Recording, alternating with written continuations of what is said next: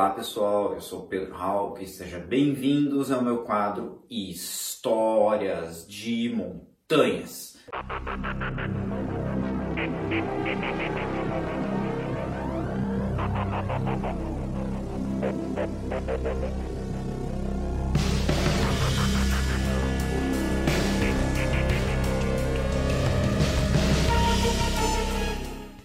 Bom pessoal, antes de começar já faço um convite aqui para vocês. Você já ouviu falar da Loja da Montanha?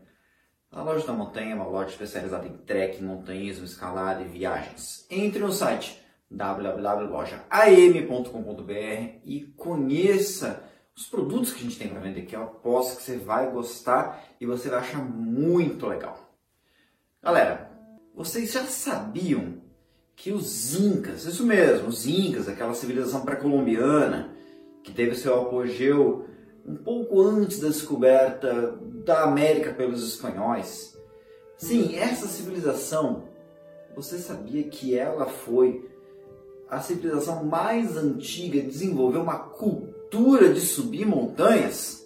Vocês já sabem que eu possuo uma ampla experiência em escalar montanha nos Andes. Desde quando eu comecei a escalar nos Andes, né? Isso foi há mais de 20 anos atrás. Desde aquela época, no fim da década de 90, eu já ouvia falar que os incas escalavam montanhas.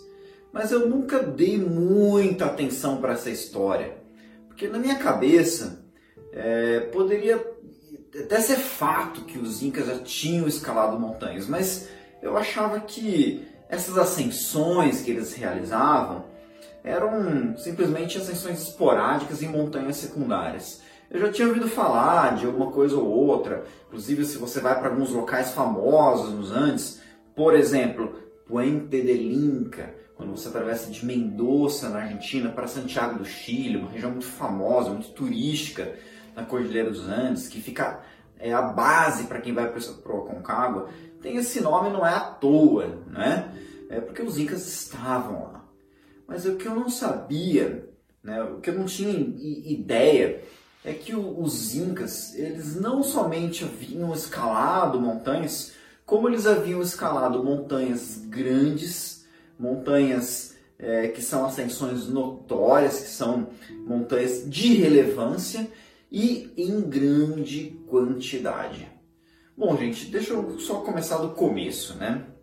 Quando eu falo da, da civilização incaica, quando falo dos Incas, é, os Incas foram uma civilização que ela é, é, tinha como sua área inicial, o seu ponto nuclear, a cidade de Cusco, no Peru. Foi lá que surgiram os Incas, certo? E aliás, os próprios Incas, eles não se reconheciam por esse nome. A palavra Inca, ela era a designação que essa civilização dava ao seu imperador. Da mesma forma como o imperador da Alemanha no século XIX era o Kaiser, o da Rússia era o Czar e assim por diante, o imperador é, dessa civilização era chamada de Inca. Aliás, o Império Inca, essa civilização, ela é nada mais, nada mais nada menos que a civilização dos povos quechuas ou quichuas, né? depende de como você escreve. Tá? Os quechuas eles surgiram no vale, na região do Vale Sagrado, próximo a Cusco, no atual Peru. E eles é, ascenderam com o império é, por volta do ano de 1470, 1480. Ou seja, estou falando de uma época muito, mas muito próxima do descobrimento da América por portugueses e por espanhóis. Então, os incas é, eles começaram a, a, a, ter um apogeu, eles se tornaram uma grande civilização, né? um grande império, é, no quase na chegada quase dos espanhóis. É, e é, essa, essa civilização, né, esse império, ele se estendeu desde a região ali da Colômbia até chegar mais ou menos à região de Santiago no Chile. Foi um império realmente muito, mas muito grande. A civilização Inca ela não foi a única civilização que existiu nos Andes. É, na verdade, ela foi a última civilização antes da chegada dos europeus. antes dos Incas é, formarem esse grande império, houveram outras civilizações com avanços tecnológicos, civilizações que tinham conhecimento na construção de estradas, tinham conhecimento na construção de cidades, de pirâmides, de aquedutos, é, já sabiam trabalhar metais, já sabia é, é, é, é fazer materiais metálicos, né? inclusive armamentos, enfim, tinha até conhecimentos medicinais avançados, astronômicos.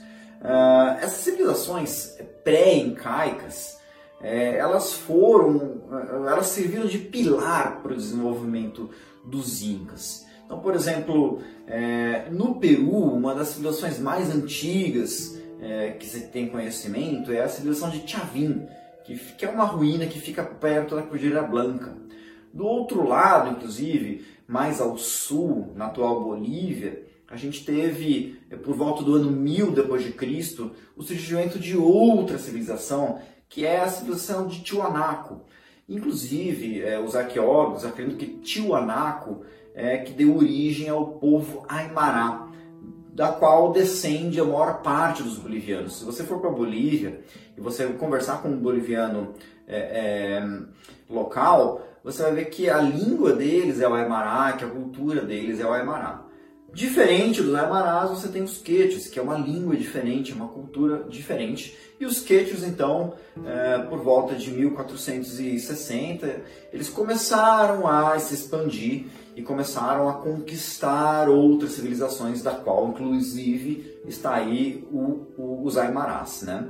Então, assim, de certa maneira, é, os Incas, o que eles tinham de novidade em relação a outras civilizações foi uma organização militar e também uma organização administrativa. Então eles tiveram a condição de conquistar novos povos, mas não subjugá-los, né? fazer com que esses outros povos eles entrassem dentro do sistema é, é, incaico, inclusive através de casamentos, etc., e fazer com que é, é essa civilização atingisse o domínio territorial que eles tiveram, que foi realmente algo muito, mas muito grande. Agora é o seguinte, é, os Incas, é, apesar de ter tido todo esse desenvolvimento, é, eles não desenvolveram, não chegaram a desenvolver uma escrita. Então, muito do que se sabe sobre os Incas foi contado pelos conquistadores, né, pelos padres, pelos colonizadores, ou foi é, passado de geração em geração de forma falada até que alguém decidisse é, registrar isso numa forma de um estudo. Então é o seguinte, é, muito da cultura incaica, muito sobre a vida privada é, do, dos incas, é, não, não se tem muito registro. E dentre é, esses, esses fatos, dentre esses é, é, fatores do dia a dia, do cotidiano, é, pouco se falou sobre os hábitos, é, digamos assim, culturais dos próprios incas. É, e foi deixado de lado, foi ignorado o fato de que os incas eles tinham se destacado em subir, em escalar montanhas. Bom, se você for imaginar que essa civilização se desenvolveu é, no meio dos Andes, ela se desenvolveu primeiro né, numa região de montanhas belíssimas, região de Cusco. Né? Elas têm o Alsangate, lá você tem, é, é, enfim, uh, um monte de montanha. Né? Uh, você tem a Cordilheira Blanca próxima, você tem todas as montanhas da Bolívia próximo, certo? Uh, até a Colômbia, depois chegando até a região da Concagua, que é a região próxima a Santiago do Chile, Mendoza, falando uma região onde que as feições de relevo mais destacadas são montanhas. E o que se sabe já desde muito tempo é que as montanhas elas sempre influenciaram muito a cultura deles. É, as montanhas elas eram consideradas sagradas pelos incas. Só que é, o que não se sabia, o que não ficou registrado, é o fato de que eles subiam essas montanhas. Quando os espanhóis conquistaram os incas, e eles acabaram conquistando Cusco, todo o resto do império ruiu. E quando eu falo todo o resto do império, eu estou dizendo que toda a, a, estrutura que existia, todo, é, é, que subjugava os outros povos que estavam sob domínio dos incas, ela ruiu.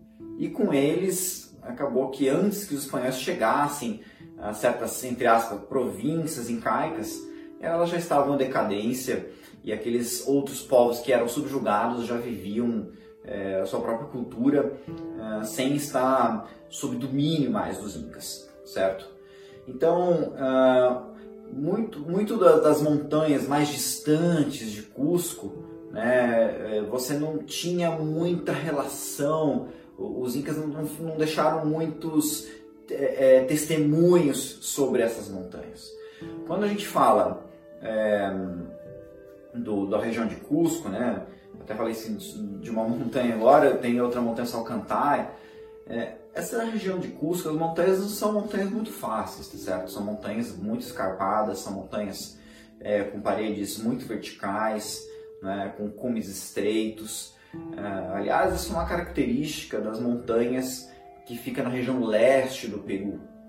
Agora, se você for levar em consideração é, outras montanhas mais ao sul, no Chile, etc., você tem montanhas que são mais vulcânicas. E vulcão, você sabe como que é, né? O vulcão tem uma morfologia que ela tem um cone perfeito, uma única inclinação e de certa maneira, né, falando, é, é, traduzindo isso para uma linguagem mais técnica, para a gente observar isso como, como é a morfologia de uma montanha com relação à dificuldade técnica de escalar ela, a gente vê que vulcões que têm uma forma cônica perfeita são mais simples, e outra coisa também é que se você vai escalar uma montanha gelada, nevada, né, você precisa de ter equipamentos para isso.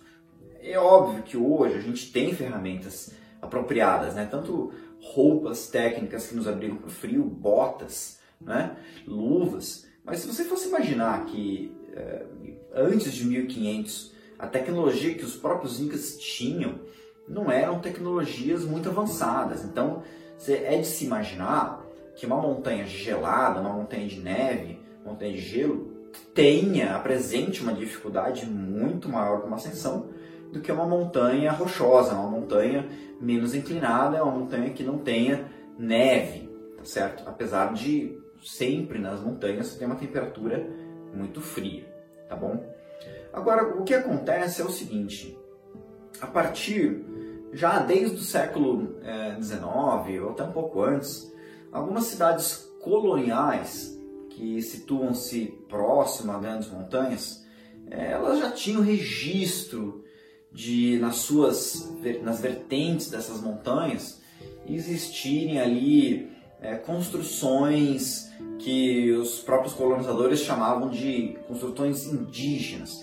Por exemplo, próximo a Arequipa, no Peru, Arequipa é uma cidade colonial que fica muito próxima ao vulcão Miste, vulcão também o Chachani e outras montanhas, é, desde o século XIX, padres jesuítas eles já relatavam a existência de construções é, incaicas nas montanhas. Só que quando a gente fala de século XIX na América Latina, é, a gente não tinha uma sociedade que praticava esportes, que ia para as montanhas em busca de lazer e de desafio, certo? Quando começam as primeiras ascensões, né, uh, que foram levadas a cabo principalmente, quando eu falo primeiras ascensões, falo primeiras ascensões de europeus nas montanhas andinas, estou falando que eram ascensões é, de pessoas diferenciadas, ilustres, né? Por exemplo, uh, no começo dos anos 1800, o Alexander von Humboldt ele fez uma tentativa de escalar o vulcão Chimborazo, no Equador, né? inclusive a primeira montanha acima de 6 mil metros a ser escalada é, nos Andes foi o próprio Chimborazo, que foi é, na década de 1880, uma escalada realizada pelo Edward Wimper. Depois, na década de 1890, teve a primeira escalada do Aconcagua, teve a primeira escalada é, do, do Huayna Potosí, do Illimani, do Ancoma na Bolívia, do Tupungato, de algumas montanhas assim, expressivas, algumas montanhas que chamam a atenção aqui nos Andes. E já naquela época, é, chamou-se atenção por existirem indícios né, de que nessas montanhas ah, haviam artefatos é, indígenas. Né? Mas mesmo assim, demorou muito, mas muito tempo para que é, arqueólogos levassem a sério esses indícios e começassem a estudar é, com afinco é, as escaladas pré-colombianas nas montanhas. Pode-se dizer que é, a descoberta que, que, inicial que mais chamou atenção né, a respeito é, de ascensões pré-colombianas nas montanhas andinas aconteceu em 1953, próximo a Santiago do Chile, quando houve a descoberta de uma múmia é, no Cerro Plomo, que é uma montanha que fica ali muito próximo a Santiago, é uma montanha que hoje é muito popular, uma montanha de 5 mil metros e alguma coisa, né? E lá foi descoberta uma criança mumificada no topo da montanha. Evidentemente que essa descoberta ela, ela chamou muita atenção, mas ainda assim demorou muito para que outros indícios aparecessem e que fosse levado a sério né, a, essas pesquisas de arqueologia em alta montanha. Bom, as coisas começaram a mudar quando, na década de 90, mais especificamente em 1999, o arqueólogo e montanhista norte-americano Johann Reinhardt é, levou a cabo uma expedição no vulcão Yuyayaico, que é a sétima montanha mais alta dos Andes, que fica na fronteira do Chile com a Argentina, é, e lá no cume dessa montanha, ou melhor, praticamente no cume dessa montanha, ele escavou ruínas que existiam lá e acabou descobrindo três crianças em estado perfeito de mumificação que haviam sido depositadas no cume dessa montanha. A história do Yuyayaico é muito interessante. Aliás, o Yuyayaico é a maneira que se fala no Chile, né? na Argentina seria Jujajaico. Enfim, é, essa montanha ela foi conquistada na década de 50, né? E já nessa conquista, ela foi feita pelo lado do Chile, é, os conquistadores descobriram essas ruínas. O que, que, são essas ruínas que estão ali perto do cume, né? Então o cume era uma torre é, de rocha vulcânica, tem uma ombreira próxima, assim, tipo 50 metros abaixo do cume, e nessa ombreira tem essas ruínas, que são o quê? São ah, duas construções com paredes de rocha empilhada, que tem ainda preservado até hoje uma madeira cruzada, que seria na verdade uma, um teto, né? Um teto de madeira. É, e isso foi descoberto na década de 50 e já na década, naquela década, é, evidentemente, os montanhistas eles é, chegaram a cogitar que os incas tinham escalado, né? evidentemente, né, tendo essa estrutura ali quase no cume, os incas tinham escalado e poderiam ter é, algum uh, enterro, algum cerimonial, alguma, um, um, tesouro, algo depositado no cume da montanha. A segunda pessoa a escalar essa montanha, aliás, é uma história bem interessante, foi o ex-oficial é, nazista alemão é, Hans é, Ulrich Rudel. Né? o Rudel fez essa escalada no Iaico, ele escalou o Iaico duas vezes e ele chegou a relatar nos diários dele Uh, e ele fez uma rota diferente pelo lado argentino, porque ele morou na Argentina. Então ele tem ali, uh, fez vários registros. Então todos esses registros que já vinha desde a década de 50 motivaram o, o Johann uh, Reinhardt a ir na década de, de, de 1990 com uma equipe da National Geographic e fazer uma escavação ali próximo a essas ruínas que estão ali do lado do cume, né? é, tá ali a 6.700 metros de altitude. Então, assim, não é brincadeira é, é a altitude que estão, que estava, né, onde foi encontrada essas crianças é, que foram depositadas ali no cume, tá certo? Ah, por conta da, da, das condições, né, é, dessa altitude, né, as condições que a gente tem de atmosfera, de temperatura, Uh, essas crianças elas ficaram em perfeito estado de preservação. Então imagina só, a 6.700 metros de altitude, mesmo que elas estivessem lá há 500 anos, em 500 anos você poderia contar nos dedos os dias que a temperatura foi acima de zero. A 6.700 metros de altitude, você não tem bactéria, você não tem matéria orgânica se decompondo, porque não tem muitos seres vivos para isso. Então as crianças ficam é, congeladas, não tem é, nada que possa ajudar na putrefação dos tecidos, não tem animais que vão predar, porque estavam também enterrados. Uh, e outra coisa também é que a umidade do ar nessa altitude, ainda mais onde fica, que é na região da Puna, do Atacama, região do deserto, fica uma região alta, é, você tem ali uma umidade do ar assim de é, menos de 3 graus de, de, de, porcentagem da umidade do ar. Então, é uma região, é uma condição perfeita para preservação de corpos. E é exatamente isso que aconteceu. Mas não chama a atenção só o fato de existirem três crianças lá em cima mas também é, o fato dessas crianças elas terem sido sacrificadas e elas forem elas terem sido depositadas naquele local é, com um verdadeiro enxoval funerário. Então, junto com elas, elas estavam envoltas a tecidos finos, né? Os próprios incas eles tinham tecnologia de tecelagem, eles faziam tecidos, né, tanto de algodão, porque eles já tinham a planta algodão domesticada, a planta algodão uma planta americana, certo? Uma planta é, do Peru originalmente. É, também como outros tecidos feitos de é, lã de alpaca, cobrindo as, as crianças, tudo mais, tudo finamente ornamentado. Elas tinham pentes, que esses pentes eram feitos de ossos de baleia. Ossos de baleia da onde? Ossos de baleia do litoral do Peru. Você tinha é, brinquedos, né, a, que a carinha do brinquedo era feito de prata da Bolívia, ouro né, do Chile. Ah, tinha as, as, essas bonequinhos tinha plumagens, tinha penas de papagaios do Equador, né, da região da Amazônia. Então, assim, é, todos esses, esses produtos, todo esse material que foi colocado junto com essas crianças, com esse material, esse enxoval funerário, demonstra a própria uh, interlândia do Império Incaico, que era gigantesco. Então eles tinham realmente produtos eh, desde regiões dos Andes até regiões equatoriais da floresta, do, da costa do, do, do Pacífico, eh, o que demonstra realmente uh, o domínio territorial que eles tinham. Não é? Agora o seguinte, é, você deve estar perguntando, né? Pô, mas essas crianças foram depositadas no cume dessa montanha? Como que isso aconteceu? Né? Como que como que elas chegaram lá? Como que eles escalaram essa montanha? Bom, tudo isso é, a gente só pode falar é, através de pesquisas arqueológicas. A gente não consegue ter certeza de nada, mas existe aí a ciência né, para é, montar esse quebra-cabeças.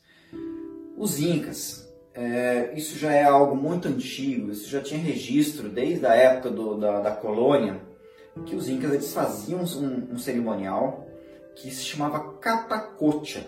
Nesse cerimonial, eles sacrificavam vidas humanas é, para o deus Viracocha, certo?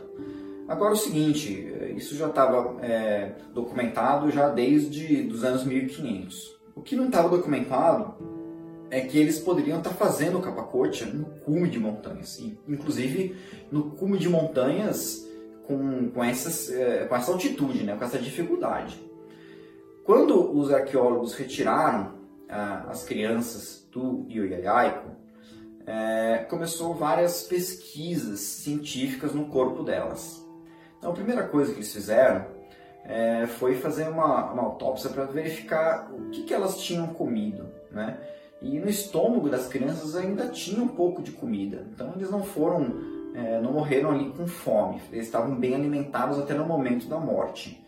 Então assim, essas crianças elas chegaram no cume dessa montanha com o auxílio de muita gente. Não chegaram ali é, escalando sozinho, tá? E nem com apenas uma única pessoa é, do lado dela. Então tinha assim realmente um número grande de pessoas que acompanharam até o topo da montanha.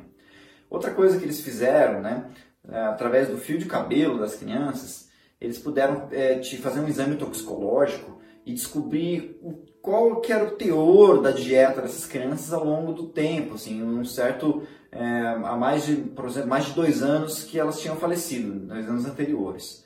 E eles descobriram que essas crianças, é, um tempo maior antes é, é dois anos antes delas falecerem, elas tinham uma dieta pobre, uma dieta baseada em, em, carboidratos, em batatas, basicamente.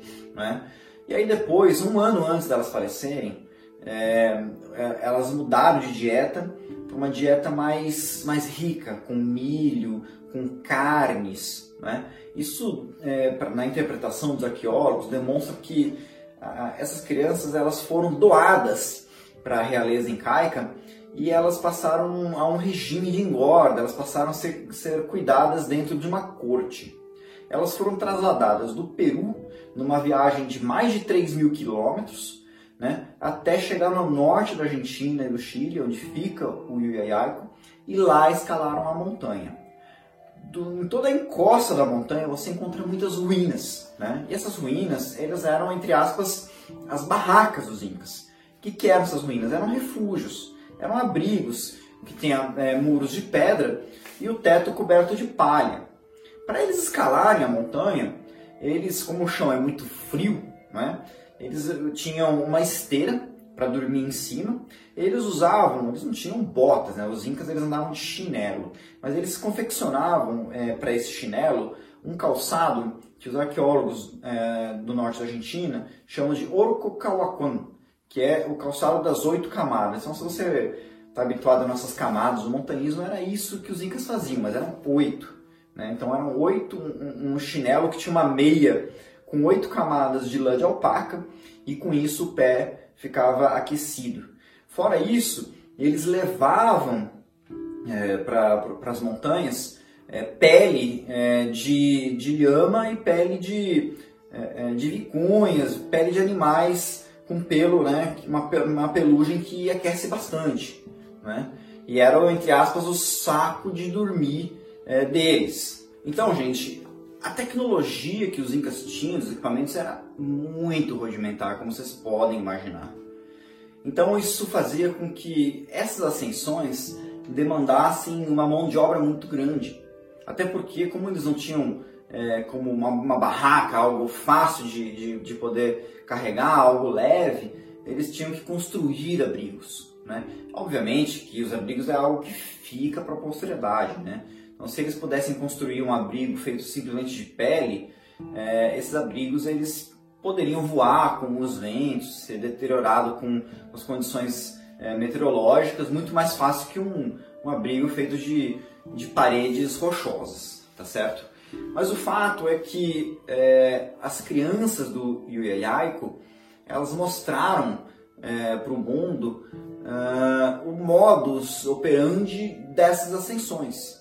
E deixou evidente que essas ascensões, essas escaladas, elas eram motivadas por religião. Muito diferente do montanhismo que a gente pratica hoje, né? que é motivado por razões esportivas. Então são motivações diferentes que levam né, ao mesmo objetivo, né, que é chegar ao topo das montanhas. É, muito se fala de outras montanhas que os incas escalaram. É, na minha experiência é, pessoal, a primeira vez que eu me deparei com uma ruína inca numa montanha foi no cume do vulcão Antofaggia. Foi em 2012, em dezembro de 2012, é, em uma das etapas do projeto Mundo Andino do Valdemar Niklevics que eu estava presente. Esse vulcão, Antofagem, ele tem quase 6.500 metros de altitude. É uma altitude considerável, tá certo, gente? Está entre as 25 montanhas mais altas dos Andes. É, quando, e é uma montanha, assim, raramente escalada. É uma montanha que é, provavelmente vocês não devem ter ouvido falar antes, né? Não é uma montanha que figura entre as mais famosas. Então, assim, é raro você ter uma expedição para lá. Então, você tem uma, uma expedição, um grupo de montanhistas indo para essa montanha uma vez a cada dois, três anos, cinco anos, fica um tempão sem ninguém lá. É, nessa ocasião, é, é, quando eu cheguei no cume, né, eu cheguei um pouquinho antes do Valdemar, eu sentei, cheguei no, lá no topo, você tinha uma plataforma aplainada, né? Então assim, o cume da montanha era ele estava plano com uma parede circular de pedra e no meio tinha um totem. Né? Eu sentei em uma dessas pedras, fiquei esperando o Valdemar, que chegou na sequência. E eu cheguei e perguntei ao Valdemar, falei assim, Valdemar, você sabia que existia isso aqui, aqui em cima? Ele falou assim, cara, isso é uma ruína inca.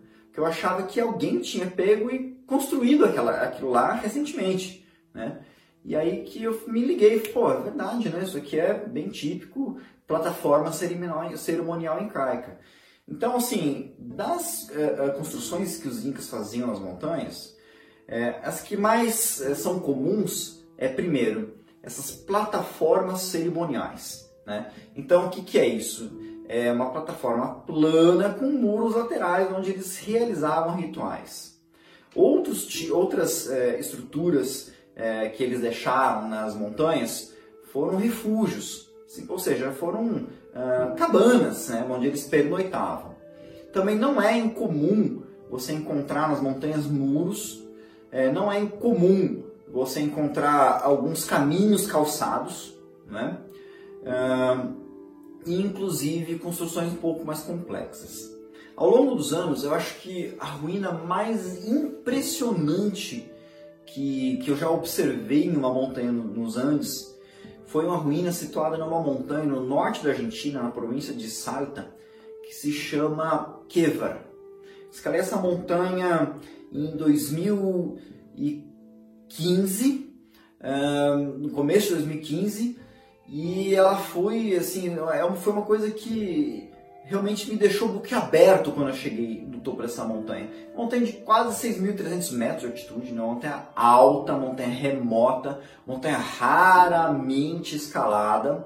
E assim, uma questão assim, de 50, de 15 minutos antes do cume, vou ficar um pouquinho mais protegido do vento, eu achei essa ruína que ela tem uma escada que leva até o topo elevado de uma plataforma.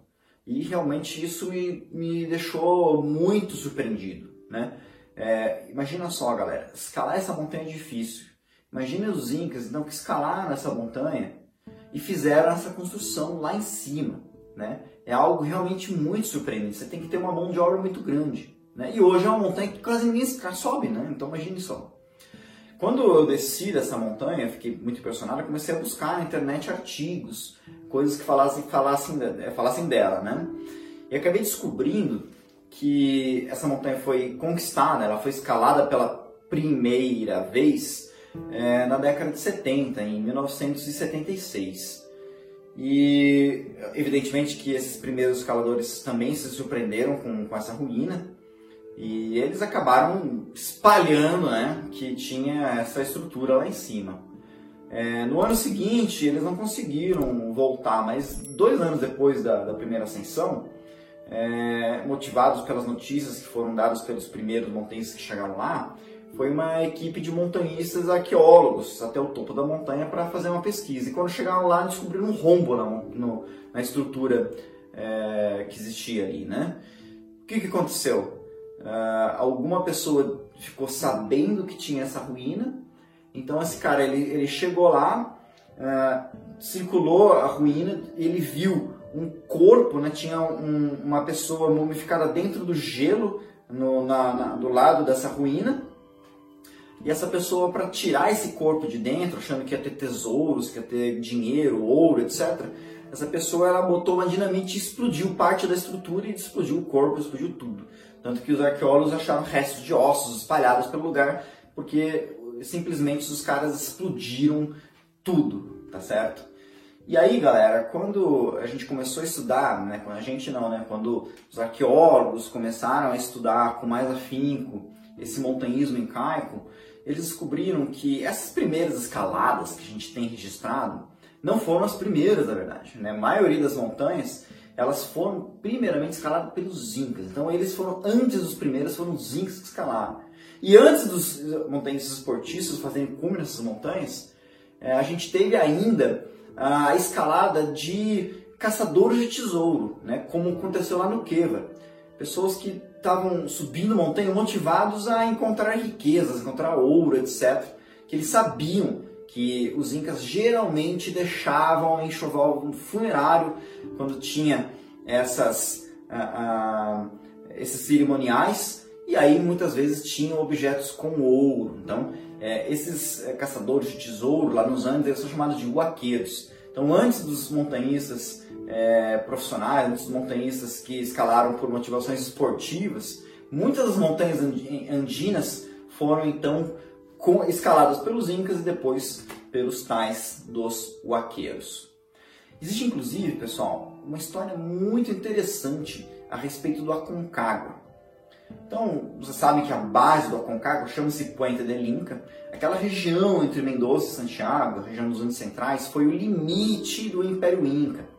Para sul é, dessa região é a região que é povoada pelos índios mapuches e pelos araucanos, que são é, etnias indígenas que são muito guerreiras. E os incas nunca conquistaram, nunca conseguiram exercer domínio sobre os mapuches e nem menos sobre os araucanos tá certo? Então eles, eles se limitaram a essa região de Mendoza e Santiago.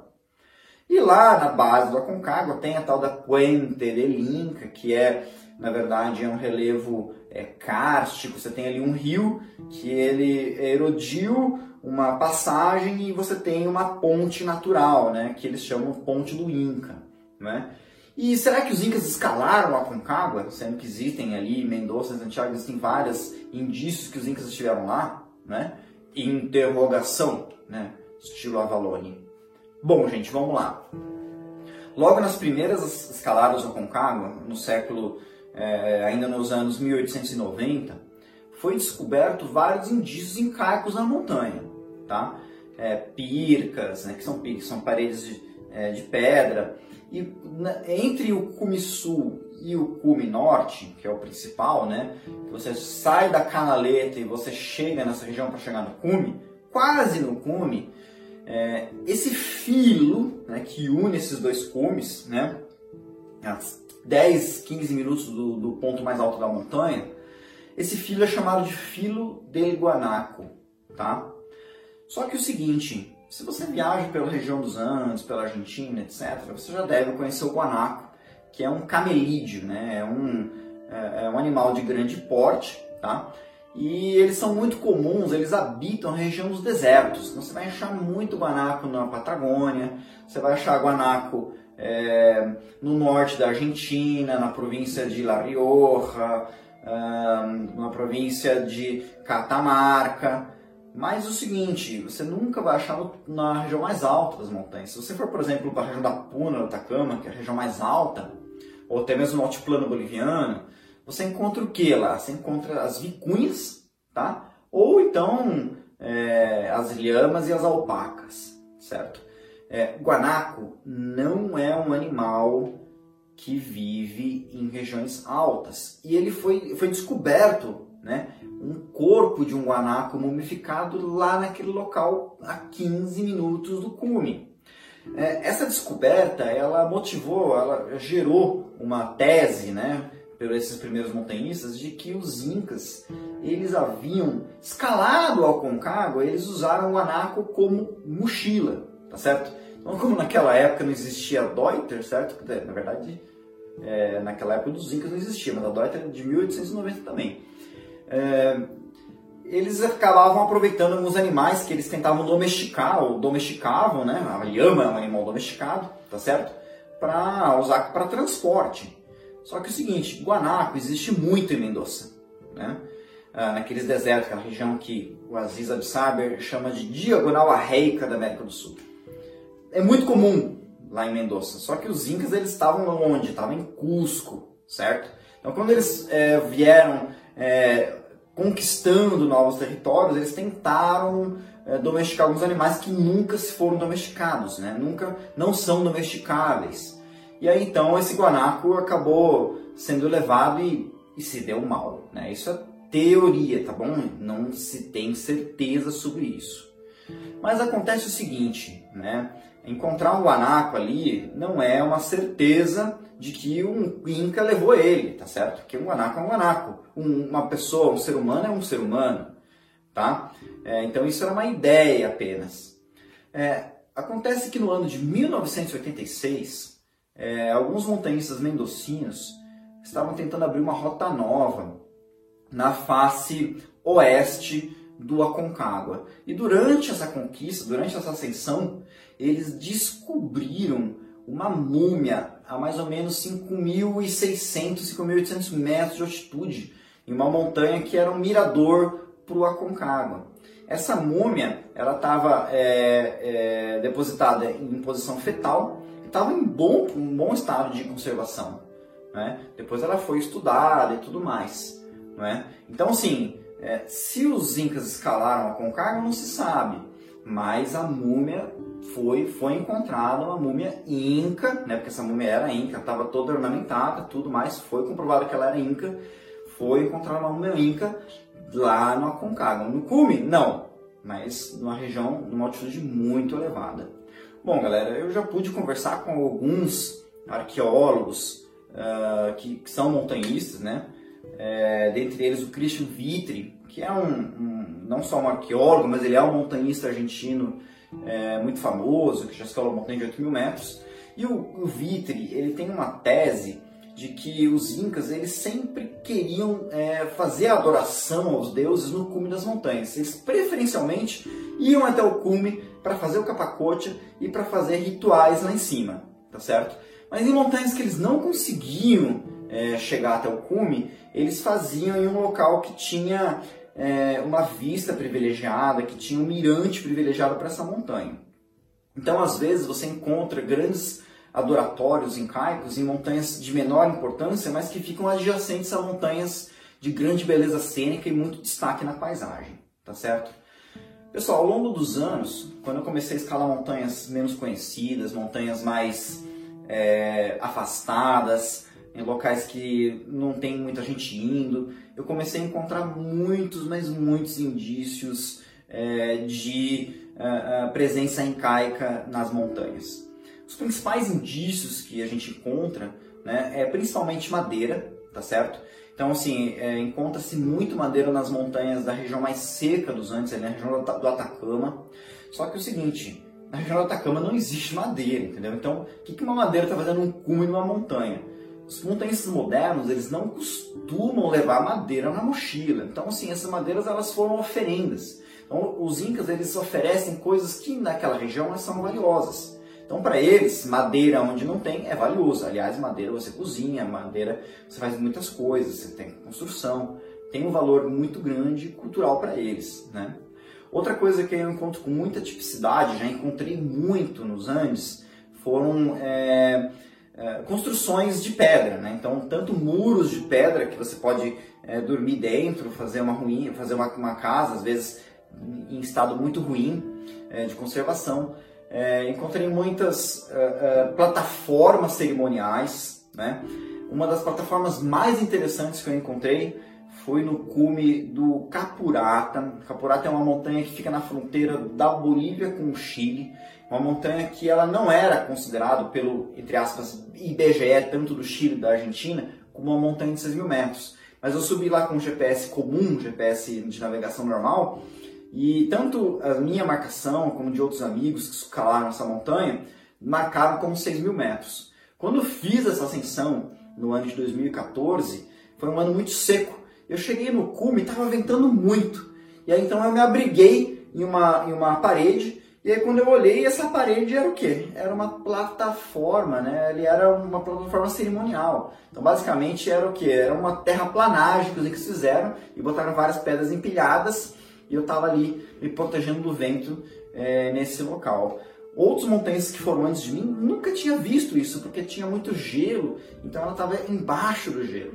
Então, de certa maneira, né, é, essa condição do derretimento das geleiras, né, do, das mudanças climáticas, elas têm evidenciado muitas é, dessas figuras, muitas dessas ruínas que foram deixadas para os incas. Porque, evidentemente, né, que os incas eles escalaram em um momento que também o clima não era tão rigoroso, escalavam em épocas do ano que você tinha menos gelo. E aí o gelo é uma coisa que se acumula e derrete, enfim. Ah, ao longo do tempo, é, pode ser que algumas geleiras avançassem sobre essas estruturas e aí hoje, quando elas começaram a derreter, elas foram novamente reveladas, tá certo? Então, assim, isso foi uma coisa muito, mas muito interessante. Né? Outra coisa muito interessante é, que eu acabei descobrindo foi quando eu fui escalar um vulcão chamado Vulcão Patos, vulcão de mais de 6.200 metros de altitude, é, no norte da Argentina, fronteira com o Chile. Eu entrei pelo Chile para fazer essa montanha no lado argentino. Fiz uma travessia no meio do deserto, né, em um local que, é, que foi totalmente off-road, certo? Os incas, eles também têm como é, cultura construírem uma uh, totens uh, nos, nas celas, né, nas, nas passagens entre as montanhas, que se chama Apacheta. Inclusive, se você viajar pelos Andes, você vai ver essa toponímia uma, de uma forma muito comum em toda a cordilheira. Então eu achei ao longo, uh, quando estava atravessando para o Chile, para a Argentina, eu achava muitas apachetas, né? Nos passos, principais locais das montanhas e não tinha ali nenhuma uh, pegada de carro, não tinha nada. É um local realmente extremamente selvagem, certo? E quando eu estava fazendo essa ascensão, eu descobri vários acampamentos, né? É, que eram acampamentos grandes uh, de, é, de pedras, né? muros de pedras que você podia se proteger do vento ali dentro. Em um desses muros de pedra, eu descobri uma garrafa colonial, uma garrafa que tinha uma parede muito grossa de um lado e mais fina de outro. E aí então, é, de certa maneira, é, eu, eu acabei remetendo isso não a, a, uma, a um escalador inca, mas sim é, os escaladores nativos, é, os incas que, que povoavam aquela região, ou melhor, que eles circulavam por aquela região, porque aquela região nunca foi habitada, é uma região muito é, remota, certo? E que acabaram conduzindo os exércitos espanhóis para chegar no Chile. Aquela região é chamada Passo São Francisco. Foi por lá, é, em, por volta de 1530, que o exército é, é, é, espanhol ele veio né, do norte é, de Cusco, rumando para o sul, e chegou na Argentina, depois atravessou para o Chile, conquistando o Chile. Né? Se você atravessa a estrada no Passo São Francisco, que liga a cidade de Fiambalá à cidade de Copiapó, no Chile, né? a estrada é um grande do deserto, você não vê água, você não vê nada. Mas por aquele local que a gente estava escalando patos, ali tem alguns rios, tem alguns lagos que são salgados, então seria um local mais é, evidente, mais óbvio para você ultrapassar, para você atravessar os Andes com uma tropa de mulas, é, burros, vacas para alimentar os soldados e uma tropa lá de 5 mil, 10 mil pessoas, 10 mil soldados, que foi o que aconteceu né? É, quando o Diego de Almagro, né, que foi o general espanhol, conquistou o Chile lá em 1530, certo? Então são coisas muito interessantes que a gente acaba é, descobrindo, né? E aí então isso vai se somando, né? ao conhecimento que, que vai evoluindo ao ponto que as pessoas vão descobrindo novas evidências, vão surgir novas teorias é, sobre é, essas ascensões incaicas. Bom, galera, é, parte dessas histórias né, que eu contei aqui para vocês, dessas descobertas, eu conto no meu livro, né, o livro Arrisques. Eu tenho é, vários capítulos que se passam ali no norte da Argentina, na região onde tem muitas dessas ruínas. Eu tenho um capítulo que conta ah, quando eu escalei o, o Yuyayaico, que é aquela montanha onde foi descobertas três crianças. Também eu conto um pouco sobre, sobre os Incas, um pouco sobre a região ali do, uh, da Puna do Atacama, né? que é a região onde você encontra mais material, mais vestígio das escaladas incas, porque é a região mais remota. Então, consequentemente, é, os incas escalaram e não houve o que? Não houve os vaqueiros e nem os montanhistas para ir lá. As montanhas, a maior parte das montanhas da região da Puna Atacama são montanhas que foram escaladas muito poucas vezes, né? Tanto que a gente acabou fazendo algumas montanhas que nunca tinham sido escaladas, tá certo? Enfim, é, são histórias muito interessantes que estão no meu livro. E é claro, não esqueça de recomendar para seus amigos se você achou bacana, interessante essas histórias. Então, gente, quando você fala né, é, de, uma, de ascensões a montanhas, tá certo? É, e quando você fala que essas ascensões elas ocorreram é, de uma maneira organizada, se elas ocorreram é, é, motivadas por uma cultura uh, e que elas não foram, uh, não, elas não ocorreram de maneira esporádica, mas elas vinham sendo, sendo realizadas com frequência, a gente está falando de um, uma cultura, tá certo? Uma cultura de subir montanhas. E não existe na história registros que demonstrem que houve outra civilização subindo montanhas de grandes altitudes e relevância anteriores aos Incas. Ainda que em outros locais, na Europa, etc., é, pudessem existir indícios que houveram ascensões em montanhas, essas montanhas não eram tão altas como a dos Andes e também eram ascensões completamente esporádicas e não levaram a existir, não levaram a evolução de uma cultura de chegar lá em cima. Bom, gente, a história é essa, já ficou um pouco longa. Espero que vocês tenham gostado. E é isso aí. Então, aqui você sabe que sempre tem muita coisa para falar. E continue seguindo nosso canal. E até a próxima.